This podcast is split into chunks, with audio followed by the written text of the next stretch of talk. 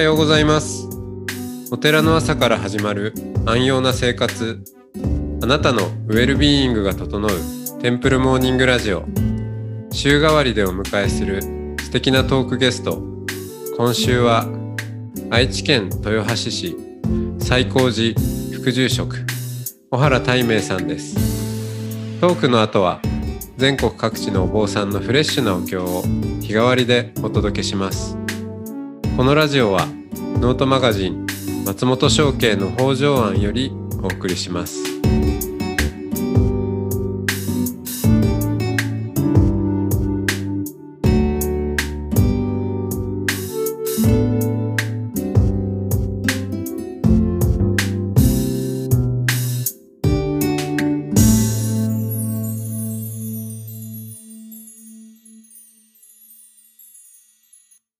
おはようございますおはようございます。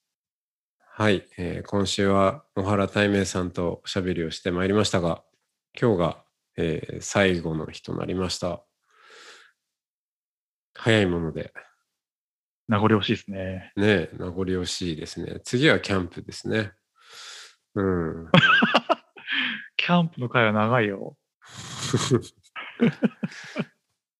まあでもあのこのテンプルモーニングラジオ自体がイメージとしてはこううんこの2人の間に焚き火があって、うん。うん、焚き火を見ながら焚き火に当たりながら出てくるような感じで話すっていうのがうん。あの、ううんん。なんとなく自分の中にあるこうコンコンセプトなんですけど、ああ、いいじゃないですか。うん、そうそんおお坊さんってうんそういうゆとり必要だと思うんですよね。なかなか自分が持っててないんで、うん、まあその反省もよくするんですけど、うん、いやー翔慶さんお忙しいところとかなんかいや忙しそうですよねとかって言われるたびにいやー、うん。なんかそういう雰囲気をうん出し,、出してしまっているのかなと思ってこう反省するんですけど、うん、やっぱねお尚うんまあお尚でも聖でもいいんですけど僧侶たるもの、うん。うん、いつでもあの、何が来ても対応できるくらいな、うんゆとりを持ちたいなって。そのあそうそう藤田一生さんがアベイラビリティとかうん。うん、言ってってまあそうだなと思ってまあお坊さんこそうんアベイラブルであると。まあアベイラブルであるっていうとちょっと、えーまあなんか横文字になってかっこいい風なんですけど要は暇であれってことですよね。うん。本当だよね。あと形を変えるとか、なんだろう。結構ね、あの、畑耕してもいいし、うん。お家作ってもいいし、なんか、そうそう。そんな感じでいたいんですけどうん。大明の日々はどんな感じですか、そうですね。ちょっとね、うん、あの、今、まあ、住まわせてもらってるとか、いいさせてもらってるところは、この最高寺っていうお寺うん、なんですけど、実は住職をしてるお寺っていうのは別にあって、ああここうん、そうそう、住職をしてるお寺っていうのは、ここから車で30分ぐらい、うん。あの、市も、あの、隣の市になるんですけども、結構田舎の大きな川のほとりにあるお寺なんですね。うん。で、そこは檀家さんが5軒しかなくって、うん。あだから当然そこだけでは食べてもいけないし、その平勢誰もいないんです。うん。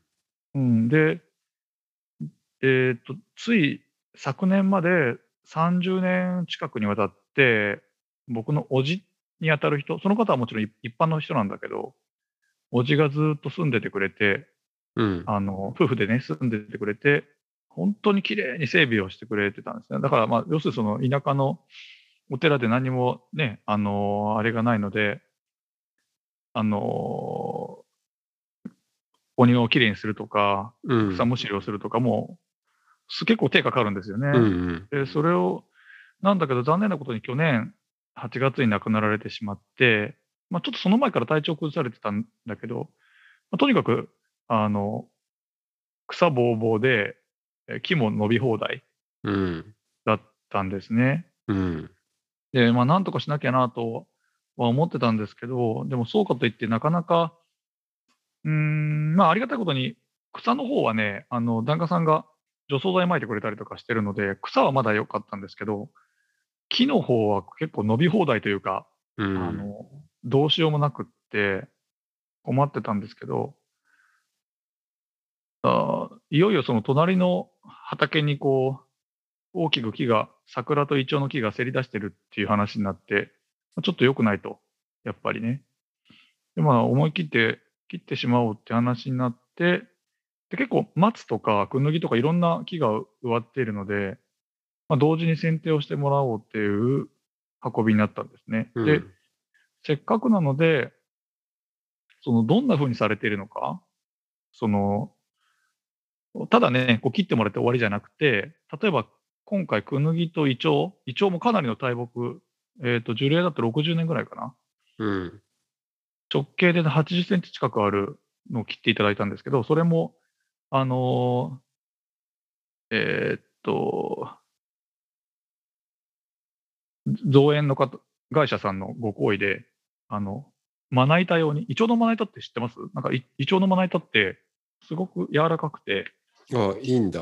いや、そあそうなんですね。う、うん。知らな柳とかイチョウがすごいいいって言われてるらしくて、うん。で、それも、後で檀家さんたちに配ってあげるようと思って、今乾燥させてるんです。その薄くこう、まあ薄くって言っても、6センチぐらいにこう切ってもらって、細木を。センチだいぶ厚いまな板ですよね、それねあ、。そうそう、あの、かん多分反ってしまうと思うんで、あ、そっからまたそうそう、整えるんだ。そうそうそうそうそう。なるほどね。とか、クヌギも、あの、椎茸の、うん。こう、原木にしようかなと思ってうんうて、ん。それもちょっと残してもらったりとか、なんという、あその、なん、何、この、都会の人からすると、なんて豊かな暮らしなんだっていう感じのね。最初、うん。びっくりされましたけどね。なんか、こいつ何言ってんだみたいな。だから、木とかも普通全部切ったら持ってくっていうのが普通なんですけど、うん。産業廃棄物になっちゃうので、はいはい。うん。あのー直径5センチぐらいの桜とかクヌギは全部、あの、ボーイスカウトで薪にしますから残してってくださいって言い放って、びっくりされたりとか、見積もり取る段階で、こいつ何言ってんだみたいな。一応もう、あの、まな板にしたいから切ってくださいとか。あ、なるほどね。むしろ、なんか、なんだこの都会、都会のやつは何も分かってないでみたいな。のかな、うん。うん。そう、それでその延長で、なんか松の剪定、松もあるんですよね。で、松もどうやって剪定してるんだろうなっていうのはすごい気になっていて。っていうのはね、変な話、松の剪定の料金って違うんですよ、全然、他の木と。ああ、高い。高い。うん。うん。で、えーやっぱり綺麗な松ってな、なんていうのかな、その自然に見えるんだけど、すごく綺麗じゃないですか。だからうなんか、ん。なんか、何が秘訣なんだろうと思って、うん。確かに。それでせんうん大きい、大きい盆栽みたいなね。そうそうそうそうそうそうそう。うんで、あれ、大きい、その実際にその入る、えっと、選定に入るときに、うん。えーもう丸、ほぼ丸一日、朝からお弁当を持って、うん。岩井さんに実は教えてもらった、つい最近ですけどね。へえ。それがね、すごく興味深いというか、ま、まあ、全く知らない世界だっていうのもあるんですけれども、うん。まず松って、あの、一回切っちゃうとそこから生えないって知ってました？ああ、いや、知らなかったです。ですよね。だからそういうのも、まあ知ってる人はもちろん知ってるんだろうけど、うん。なんか全然知らなくて、だから松が難しいのは、結局一回切っちゃうと、その脇とかからこう、枝が新しく生えてくるわけではないので、うん。最初からそのイメージするその形が分かってないと切れないんですよね。やり直しが効かない。そうそうそうそうそうそうそう。うん、とか、一個のその枝に生えてるその、座って言ってるらしいんですけど、彼らは。うん。おそらく座るっていう字だと思うんだけど、その一つの座に対して、どの方向で、えー何本ぐらいの間隔にするかとか、うん。下に向いてる枝と上に、はい、向いてる枝があったら上を切って下の方向にすやるとか、うん。あるいはその庭師さんがね、たまたま京都出身だったんですけど、京都の方のやり方と、やっぱりこの辺三河地方っていうんですが、旧国名だと、三河地方のやり方だと全然違う。その松のその、松葉のこう残し方、うん。こんもり低いところにこう横にこう蛇が這うようにこう段々に作っていくのはやっぱり三河地方ならではで京都とかは割と、あの上品に上の方にシューっての伸ばして松葉がつくように剪定するとかうん。なんかねすごくいろんなことを教えていただいて切り方とかもあの下から切った跡が見えないように斜めにこう切っていくとかですね。うん。で何が言いたいんだっけな。なんか、うん、それがすごい面白かったっていうのと、なんかこう、うんそうさっきの、えっ、と、アベイラビリティじゃないけど、うんうん。それってね、知ってても正直ね、まあ、庭師さんに申し訳ないけど、どうってことないし、別に木が生えてく上ではどう、どうでもいい話なんだけど、うん。なんかそこに技術とか知恵があある日本ってすごいことだなと思ったんですよ、その話を聞いてて。うん。なんか、こういうその余白部分、それもなんかその、なんていうのかな、大層な、例えば家を建てるとか、もちろんそれも大事なんだけど、なんかこう、わかりやすい、その、なんか、巨岩を持ってきてでかい遺跡を建てるとか、そういうのではない世界で、まあ、自然を巧みに利用した、でもそこにちゃんと英知があるような、この日本のあり方ってすごくいいなって思ったんですよね。うん。意外とそれを、だから、あの、お寺さんって、うん。お寺にいるからみんな知ってそうなイメージってあると思うんですけど、うんうん。うん。意外とお寺にいても知らなかったりするものだっていう。うん。そうなんですよね。改めてね、話聞いてみないと。うん。うん、でもね、特に、あのー禅宗のお寺なんて、やっぱ庭がね、すごい凝ってたりとか、うんうんううんん。まあ、凝ってるって言っても、見た目にはシンプルなんですけど、うんうん。でもそそのね、あのディテールの英知というか、うん。そういうものがすごいあって。うん。それも、あれなんですかね、その、永平寺時代も、うん。あの、外のサムとかうん。もやったと思うんですけど、うん。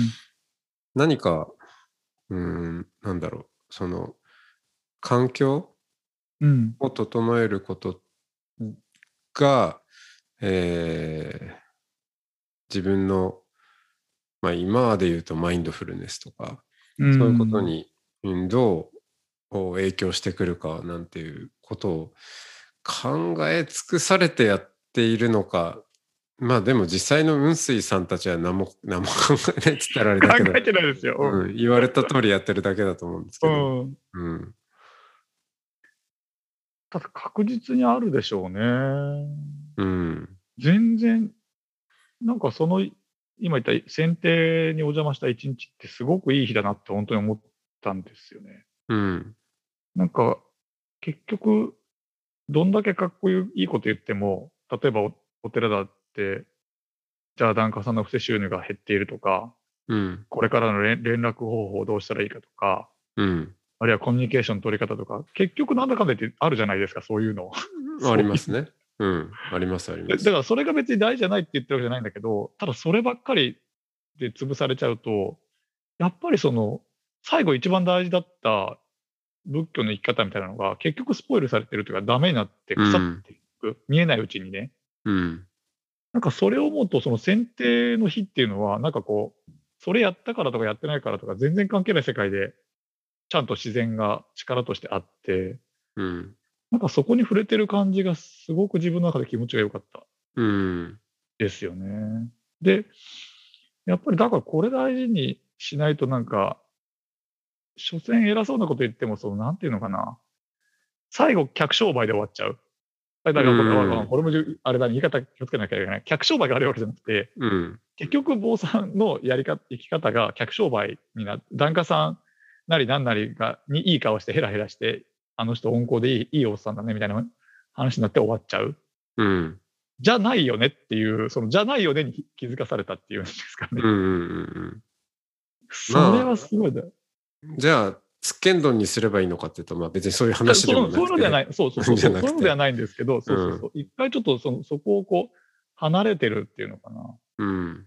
やっぱ禅寺のあり方はやっぱり大、だからまあ、運水反祭なんてよく言いますけど、運、え雲水運水反祭、うん、運水反祭ってね、あの、うん要するに水を運んで、えっ、と、芝を運ぶ。芝ってあの、その木をね雲。水か。雲うん。あ、運は、そうじゃなくて運ぶ。うんはいはい搬はね、えっ、と、搬送、緊急搬送とかの搬はいはいに。、祭は芝じゃないかな。うん。うんうんうんうん。確か。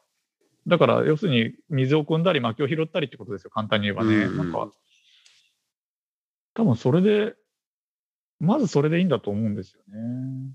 だから最後、すごく大きい話になっていいですか？行きましょう。はい。あの、それでこそ対面。あいやいやいやいやいや、違いますから。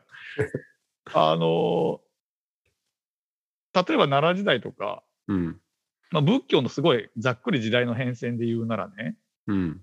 あの、すごい、まあ、異論はいっぱいありありましょうし、僕も勉強不足ですけど、まあ、あえて言うなら、その奈良時代、いわゆる鎮護国家ですうん。よね。うん。あの、要するに、い祈って国を守ろうとしたみたいなところから始まり、うん。今もやってますからね。あ、そうそうそうそうそう、うんそれで、えっと、それをその権力者側が利用した。で、次に権力者は、その自らの安寧を祈るじゃないけど、要するにその、この世の、えっと、江戸というか、その、要するに浄土を願っている、平等院みたいにね。で、続いて、あもっとすごいざっくりですけど、えっと、戦国時代だったりすると、やっぱり、本当に生死一枚みたいなところがすごくある世界になる。そうすると、まあ、全的なこととは多分親和性もいいでしょうけれども、まあ、いろんなことで、その、坊さんがある意味メンターみたいな感じ、うん。あるいはその知知識の、まあ、知恵者というかな、そういう存在である。うん。次に江戸時代に来ると、うーん、まあ、幕府に利用されつつも、でも一方で、えっ、と、まあ、示談制度的なことで、結構そのガードはされている、うん。守られている、プロテクトされている、的な流れが来ます。そしてうん明治から、ちょっとまあ、これはなかなか客観的に見るのは難しいんですけど、示談制度は崩壊したとはいえ、ずるずると来てはいる。うん。ただし、支えている人は結局は檀家さん、国ではもうなくって、国というか朝廷とか幕府ではなくって、檀家さんのあれになってきている。うん。その、ほとんどのお寺はね。次のステージなんだろうって思うんですよね。おおそれぐらい大きく考えると、すごいざっくりしてますけど。ー。うん。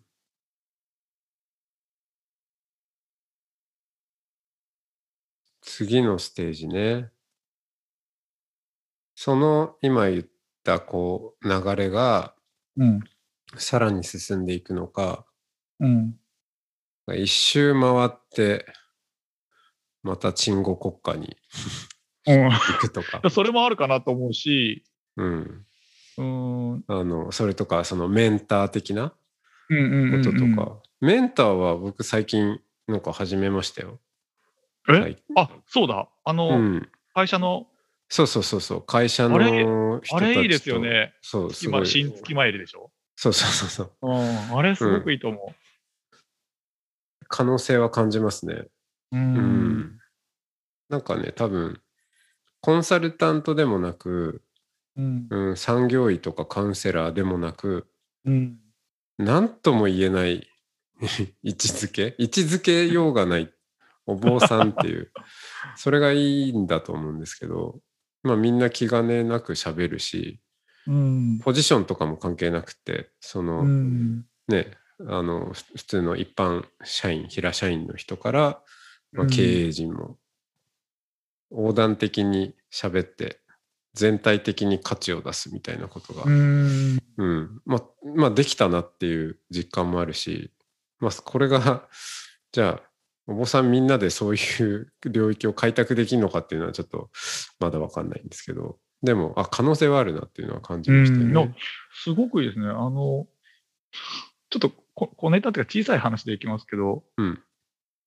えっと、まあ言わずもがな、そのネットで仲介するお組織ってあるじゃないですか。はいはい。いろいろ、うん。その、なんていうのか、ポータル的な。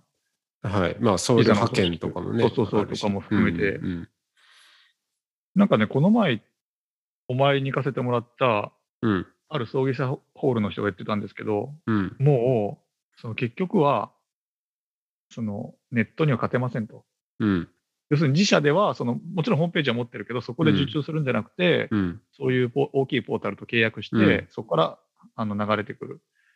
だもうこの流れ、うん、ここにはもう本当勝てませんって、なんかすごいため息混じりに言ったのがすごく印象的で、で多分もうそっちじゃないんですよね。あ、そっちじゃないって僕は言っちゃいけないんだけど、ちゃんとやるんだけど、もうそこではなくって、今から、その、翔慶さんやってらっしゃるみたいに、みんながみんなそっちの、えっ、と、メンターになれなくてもいいけど、うん。少なくとも、そ、どちらかの方向に、みんなこう、手を打って実験台自分の屍を超えていけみたいな感じで、はいはいはい。やるべき時かなってすごい思っていて、それと、うん。その選定の話とちょっと実はつながっているんだけど、結局僕僕個人が、個人的にはこれがいいなと思ったのは、やっぱり、あの、宗林っていう言葉ありあります？よね。草むらっていうちょっと難しい字に林。じゃないけど、いわゆる中国だったりとかする、その自給、半分自給自足でお寺を守っていくみたいな、なんか、そこに戻れないかな。ただそこだけ戻るだけだと何も面白くないんで、なんかそういうようなあり方を模索したいなっていうのを思ったんですよね。うーん。なんでその選定と結びついたかっていうと、そこがそもそも田舎の小さいお寺で、うん。やりやすそうなんですよね。まだと土地が、無駄に土地が余ったりするので、そこ耕してもいいし、うん。とか。いいですね。うん。で、例えばそこで大豆を育てて味噌作って、うん。お寺の味噌として、なんかその、販売っていうよりもなんかこう、えーうん。なんかファンドレイジング的な、まあ、あのお、お分け、お分けするっていうことでいいんじそう。そうそうそう、うん、うんお分けするみたいなの。うん。でもすごくいいなと思うし、うん。あるいはその宿坊的なうん。感じ、まああれはあれですごくいいなと思うんですね。宿坊で、ただ泊まるんじゃなくて、ちゃんと住職さんとお話そうですね。て、まあ、それこそだからみんながみんなできるわけじゃないけど、なんか、うん。なんか一周戻ったり違う方向行ったりって模索してもいいのかなっていう気はうん。するんですよね。それ、ね、それってお客さんじゃないんですよね。うん。うん。その宿坊に泊まる人もそうだし、うんうん。うん、まあその畑をね耕す人もそうだし、まあそのみ味噌、味噌を分けてもらう人もそうだし、うん。うん。うん。一緒にまあその割合？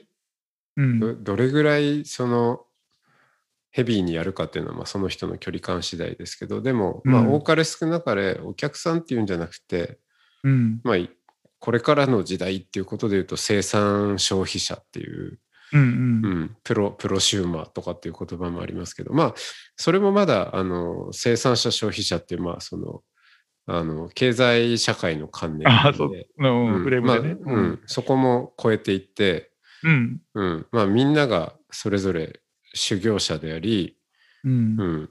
うん、あでい生きる人であるっていう、うん、なんかそういうところで価値を再発見されていくんだろうなっていうのは僕もそそれはすごくそう思います。あ、そうですか。うん。うん、お寺がね。うんうん。それは、うん個人的にも、うん。だ今言ったみたいに、その、墓じまいだとか、永代供養とか、そういうお葬式だとか、それをなおざりにするとかじゃないんだけど、うん。やっぱり最後は勝てませんっていうふうにね、あの、あの言葉というか、その流れが違ってきちゃうと、もうどうしようもない世界ってあありますもん。どんなにいいものを持っててもね。そうですね。うん。いや、まあ、だからお墓であれ、あの、葬儀であれ、うんそれが、あの、他と比較して、なんか商品的な価値でうん判断されるものである限りは勝てませんなんだと思いますけど、そうそうそうそうそうそうそう。うんうん。でも、あの、私が生きるっていうことがここで起こっているんだっていう、うん。うん、ふうに、まあ、お寺がなれるかどうかっていうか、まあ、極論言えば別に、うん、お寺が存続するために、ね、ためっていう、そこに目的を置く必要もないとは思うんですけど、そうん。でも、そうですね。まあ僕はでも、そうは言っても、ずっと昔から続いてきたものう。を、うんまあ最近は、その、目に見えないキャピタル、インビジブルキャピタルとか、ちょっとなんかうん思うことがあるんですけど、そういう、まあみんなで守ってきた資産、資源っていうものを、今ここにいる自分の価値観ではまだ計り知れない何のためにあんだろうなっていうようなことが評価できなかったりするものであっても続いてきたからには、まあうん後世の人が価値を見出したりもするんで、そうそうそうう。それはありますよね。そううんだから続いてきたものはまあ乱暴に言えば何であれ、うん、やっぱな何かしら大事にするだけの意味はあるんだろうなっていうのうんをどっかに持っておく必要があるとは思ってるし、うんうん。それはそうなんですけどね。うん。そうか。いいじゃないですか、そこの大明さんが住住職やってるお寺。うん。あんま言っちゃっていいのかな？やらない可能性もすごいあるけどね。いやいや、あの、そういうね、ビジョンを持っているっていうのは。うん。うん。その、今、翔慶さんおっしゃった、その、続いてきたものには、うん。後世の人が判断をするかもしれない何か余白的なものがうん。あるって、すごく大事ですよね。うん、そうな思んかそれなくなってきてるなって、今すごいふと思ったんですけど、世の中あらゆるものがなくなってきてるなっていう、そうすぐ価値判断したがるし、う。そうそう。すぐ意味付けしたくなるし、そうなんですよ。全部そうじゃないですか。うん。でも、価値ってそんなに普遍的なもんじゃないじゃんっていう、うん。そう。そのあ何かに対する価値っていうのは、もうね、人間生まれ、人類が生まれてきて、もうずっとみたいなものってほとんどないじゃないですか。食料ぐらいしか、ね、うんそれこそ。だから自分には計計り知れない価値があるってやっぱどっかでも思っとかないと。ねえ。うん。それすごくいいですね。でも、お寺のありようってでも本当そうだよな。仏像？ご本尊様いるだけで、なんかそんな感じしますもんね。うん。なんていうの、計り知れない何かみたいなのって。うん。ねまあご本尊なんて、あのお寺のバランスシートで言ったらあの0円だったりするんですけど、うん、あの評価不能なんで。うん。全然、あの、えーね、お寺が持ってるハイエースの方が全然値段が高いんですけど。軽トラとかね。そう。そうだよな。うーん、なんかテンプルモーニングもそうだよな。それとあとはさっきおっしゃってた、その、なんだっけ、そう。いわゆるその、競合商品があるという意味での永代供養母だったり、はいはい。永代供養だったりとかするうんと商品のそこに巻き込まれるけど、うん。なんか、そう。そうなんですよ。なんか。やりたく、そうそう、こぼれちゃ、なんか、言い方悪いですけど、ここぼれちゃってるんですよね。うんテンプルモーニング、このララジオも。なんかこう、翔慶さんのその、なんかしたいね、なんかしようか、なんかできるかなっていうのが、こう、染み出してるっていうのかな。うんこぼれちゃってる。それがすごくいいんですよね、多分。だからねいい話ししなくてもいいよっておっしゃってるし。なんかね、その自分、ご自身の意図とは違うところでコメントが来たりとか、うん。意図っていうかその、うん、評価とは違うところで、角度でコメントが来たりとか。そうですね。あーうん。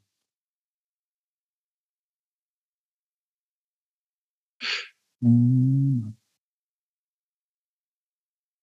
うん。もうこのラジオでもすごいいいと思うな。ありがとうございます。急速にまとめにかかってますけど、はい。そういう、そういう意図ではありませんけど。あでもまあも、ぼちぼちですね。あ、もちろん、じゃあよかった、じゃあ。はい。いやーそうだな。そう、こぼれ落ちちゃうものがね、たくさんあるんですよ。だから、まあ僕も、もう大明さんとのご縁で言えば、まあ、未来の住職塾っていうのもあるんですけど、あれなんかも、まあ、い今も今年10年目に入って何のためにやってんのかな、やってきたのかななんていうことを改めてね、考えたりもして、うん。やっぱそのこぼれ落ちてしまうもの、うん。うん。今の尺度では評価不能なものうん。みたいなものこそ大事にしたいと思うし、うん。まあ、そのために存在してんだなと思ってまあそれをもうちょっと、まあ、自分でもあんまり言語化できて今までは来なかったけどこれからはもうちょっとはっきり言いながら、そういう流れを作っていきたいななんていうことを思っているところでした。ああ。すごくいいと思うん。う。うん。そうですよね。本当そうだな。ね。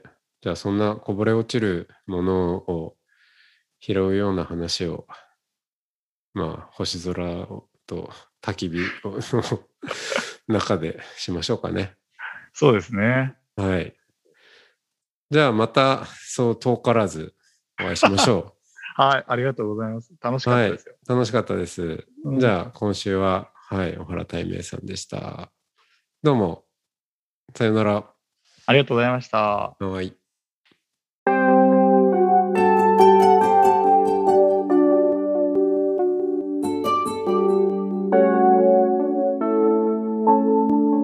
ここからは音の巡礼のコーナーです。全国各地のお坊さんのフレッシュなお経を日替わりでお届けします。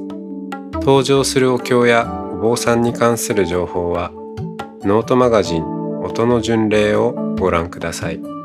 トークゲストへのメッセージやお経の感想などもノートマガジン音の巡礼ウェブサイトのコメント欄でお待ちしております。それでは今朝も音の巡礼へいってらっしゃい。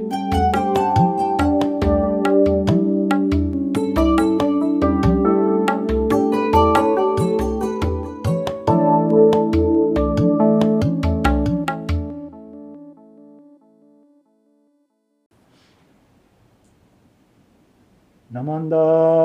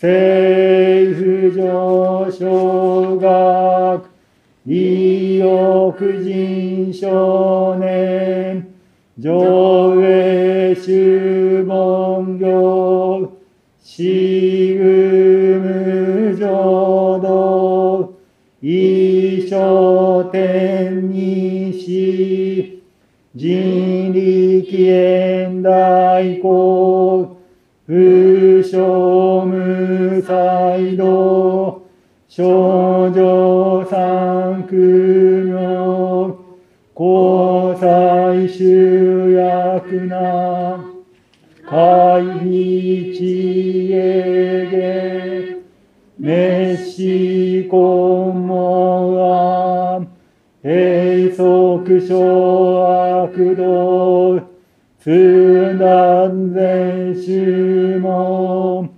高層上満足、異様の実法、日月主樹期、天候音不言、一周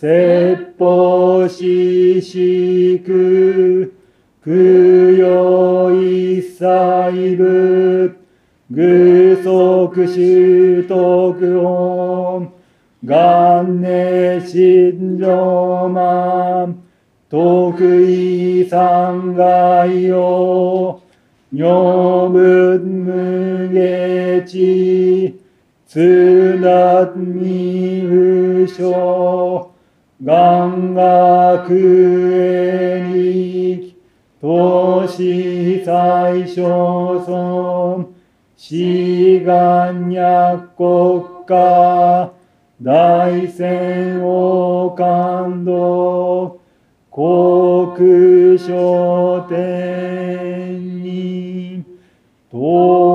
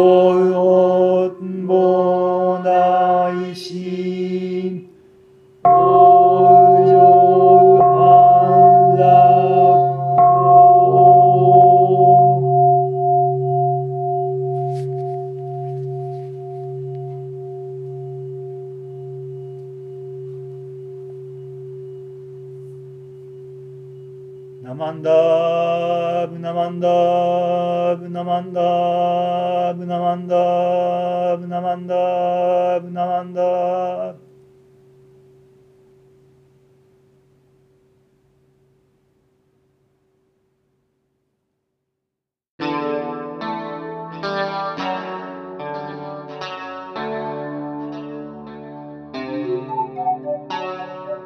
このポッドキャストはノートマガジン松本紹圭の方丈庵よりお送りしました。